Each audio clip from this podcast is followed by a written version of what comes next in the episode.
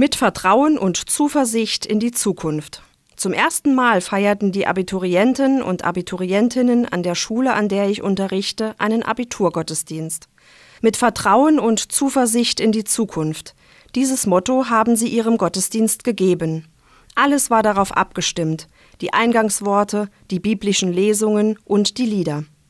Als Evangelium haben sie sich die berühmte Bibelstelle vom Seesturm ausgesucht. Jesus ist mit seinen Jüngern auf einem Boot mitten auf dem See Genezareth.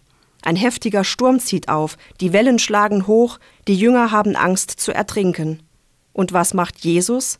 Er schläft, seelenruhig. In dieser Bibelstelle geht es um Vertrauen, beziehungsweise darum, dass die Jünger Jesu das nötige Vertrauen in dieser Situation gerade nicht aufbringen konnten.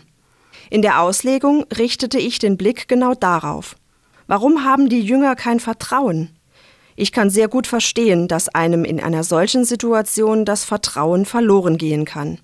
Aber weshalb tröstet Jesus seine Jünger nicht, als sie ihn wecken?